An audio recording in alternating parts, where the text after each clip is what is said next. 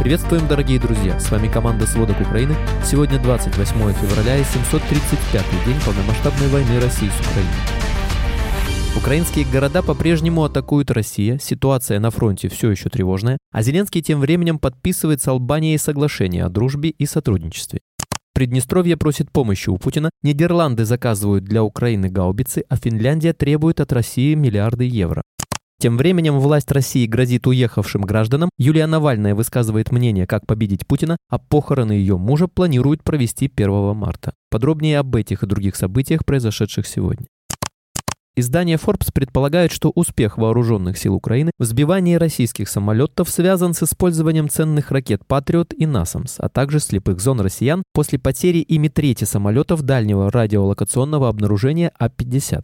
Воздушные силы вооруженных сил Украины заявили, что за 10 дней сбили 10 российских военных самолетов. 9 лучших истребителей-бомбардировщиков российских ВВС Су-34 и Су-35, а также редкий самолет-радиолокатор А-50 имени Бериева. Издание отмечает, что россияне теряют самолеты в 20 раз быстрее, чем могут их заменить, так как российская аэрокосмическая промышленность, несмотря на санкции, пытается производить более нескольких десятков новых боевых самолетов в год. Журналист Дэвид Экс предполагает, что украинские военно-воздушные силы выделили часть установок «Патриот» мобильным группам ПВО, которые быстро передвигаются вблизи линии фронта, устраивая засады на российские самолеты с ракетами РАС-2 дальностью 90 миль, а затем быстро передислоцируются, чтобы избежать контратаки. Но расстояние, с которого украинцы сбили А-50 в пятницу, почти 200 километров, намекает на то, что была задействована ракетная система большей дальности. Возможно, это был С-200, который украинцы вытащили из долговременного хранения, предполагает автор. При этом он уверен, что украинцы переместили некоторые из двух десятков своих батарей ПЗРК «Насамс» с дальностью 40 километров ближе к линии фронта. В результате россияне в понедельник впервые обнаружили и уничтожили ракетой пусковую установку «Насамс» вблизи Запорожья. Возможно, Украина развернула сразу все вышеупомянутые системы и другие, чтобы создать горячую полосу, но в таком случае скоро у Украины закончатся ракеты для Патриот и Насамс. Ведь США не предоставляли Украине боеприпасов с конца декабря 2023 года, пишет автор. Он не исключает, что и действия российских войск способствовали резкому росту потерь авиации России, ведь российские военно-воздушные силы осуществляют больше вылетов ближе к линии фронта, подавляя украинские войска для продвижения своих сухопутных войск. Как пояснили в Украинском центре оборонных стратегий, противник преодолел страх использовать авиацию непосредственно над полем боя. И хотя это приводит к потере самолетов, его наземные войска получают значительное преимущество в огневой мощи. Автор отмечает, что выходом из надвигающегося тупика была бы помощь США, которую должны одобрить в Палате представителей Конгресса США. Вооруженные силы Украины продолжают оборонительную операцию на Авдеевском направлении, надеясь на рельеф местности, в частности, каскад водохранилищ в районе населенных пунктов Тоненькая, Орловка и Бердичи. Именно такую линию обороны сейчас выбрали в ВСУ. По словам спикера Таврия, штурмовые группы армии России были заблокированы в окрестностях и на подходе к селу Орловка. Российские силы пытались продвигаться при поддержке артиллерии, минометов, ФПФ, дронов и авиации, уточнил он. Силы обороны Юга сообщили о результативной отработке по вражеским шахедам, однако из-за падения обломков одного из сбитых дронов в Одессе возник пожар, который оперативно потушили. В течение прошлого дня россияне также совершили 59 обстрелов территории Сумской области, погибли двое полицейских. Ранения получили 6 правоохранителей, а также двое гражданских жителей. Всего зафиксировали 296 взрывов. Город Никополь российские войска обстреляли из артиллерии, погибла 61-летняя женщина. Также российские войска сегодня ударили управляемыми авиабомбами в центр города Купенск в Харьковской области, повредили дома, кафе и церковь, два человека погибли, пять ранены и еще кто-то может быть под завалами. Погибли мужчина 39 лет, который находился на момент удара в кафе, а также 58-летний пастырь церкви. Президент Владимир Зеленский прокомментировал идею главы Франции Эммануэля Макрона относительно возможной отправки сухопутных войск западных стран в Украину и отметил, что любые инициативы мирных лидеров, направленные на усиление Украины в отражении агрессии России, будут хорошими для всего мира. В то же время пока основная фундаментальная инициатива, чтобы партнеры выполняли свои предыдущие договоренности о своевременных поставках Украине вооружения. Во внешнеполитическом ведомстве США считают ситуацию на поле боя в Украине чрезвычайно серьезной из-за недостаточного количества боеприпасов у сил обороны Украины. По словам Миллера, США ожидают, что в течение этого года украинские войска будут продолжать смело бороться, будут достигать успехов, но им будет гораздо труднее, если они не будут иметь доступа к необходимым боеприпасам. Поэтому, как отметил представитель Газдепа, президент США Джо Байден продолжает настаивать на принятии помощи для Украины. Мы снова призываем Конгресс выполнить свой долг, провести это голосование и оказать помощь украинской армии, добавил он. Напомним, Украина сообщила США о необходимости одобрения многомиллиардного пакета помощи в течение месяца американскому Конгрессу. Об этом известно, и надежда на одобрение есть. Президент Владимир Зеленский и глава албанского правительства Эди Рама подписали договор о дружбе и сотрудничестве между двумя странами. По словам украинского президента, этот документ будет способствовать развитию сотрудничества двух стран и укреплению позиции Украины в Балканском регионе. На встрече в Тиране стороны обсудили также оборонные потребности Украины и возможность совместного производства вооружений.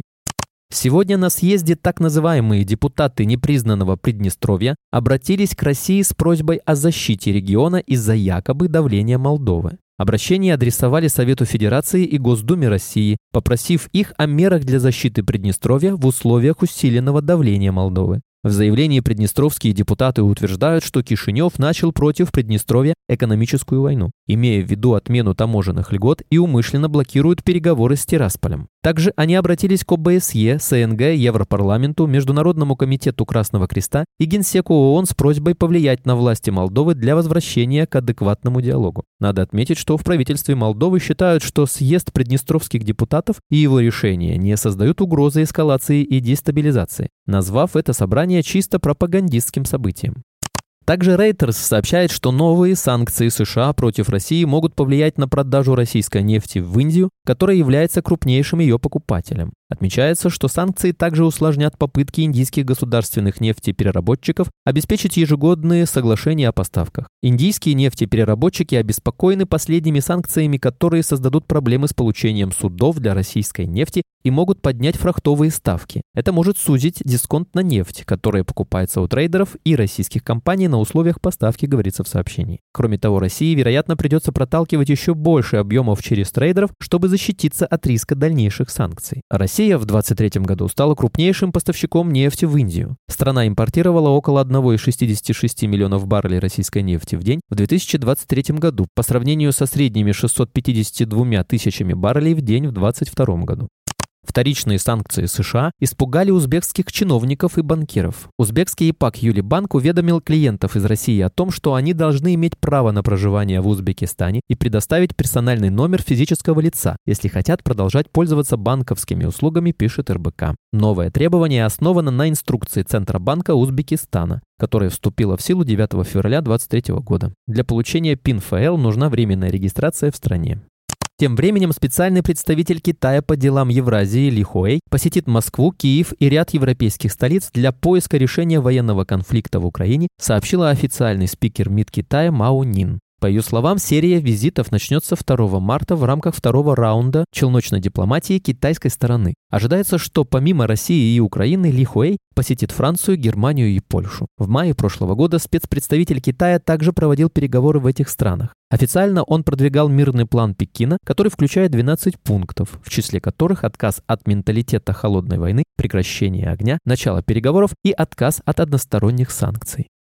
Также сегодня жена российского оппозиционного политика Алексея Навального, который умер в заключении, Юлия во время выступления в Европарламенте, вспоминая войну в Украине, рассказала, почему помощь мира не остановила Владимира Путина и дала советы, как победить российского диктатора. Навальная заявила, что Путин должен ответить за то, что он сделал с Алексеем Навальным и с прекрасной соседней страной, имея в виду Украину. По ее словам, публичное убийство ее мужа показало, что Путин способен на все и что с ним нельзя вести переговоры. При этом, чтобы победить российского диктатора, считает жена Навального, нужно стать инноваторами. Навальная отметила, что борьба должна идти именно с криминальной группировкой. По ее словам, инновация заключается в том, что в борьбе с Путиным нужно использовать методы, которые применяются для борьбы с организованной преступностью, а не для политической конкуренции.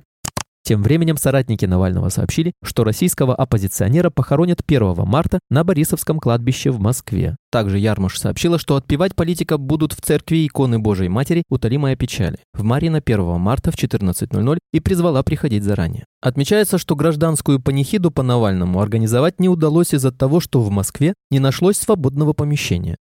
Адвоката Василия Дубкова, который защищал политика Алексея Навального, задержали в Москве, сообщили источники новой газеты «Европа». После гибели Навального в колонии Дубков сопровождал его мать Людмилу во время ее поездки в Салихард и помогал ей добиваться выдачи тела. Надо отметить, что трех других адвокатов политика Вадима Кобзева, Игоря Сергунина и Алексея Липцера ранее арестовали по делу об участии в экстремистском сообществе. По версии следствия, они регулярно передавали письма Навального из колонии его соратникам. Таким образом, осужденный оппозиционер продолжал выполнять функции лидера и руководителя экстремистского сообщества. Еще двух адвокатов Навального Александра Федулова и Ольгу Михайлову, которые успели уехать из России, объявили в розыск.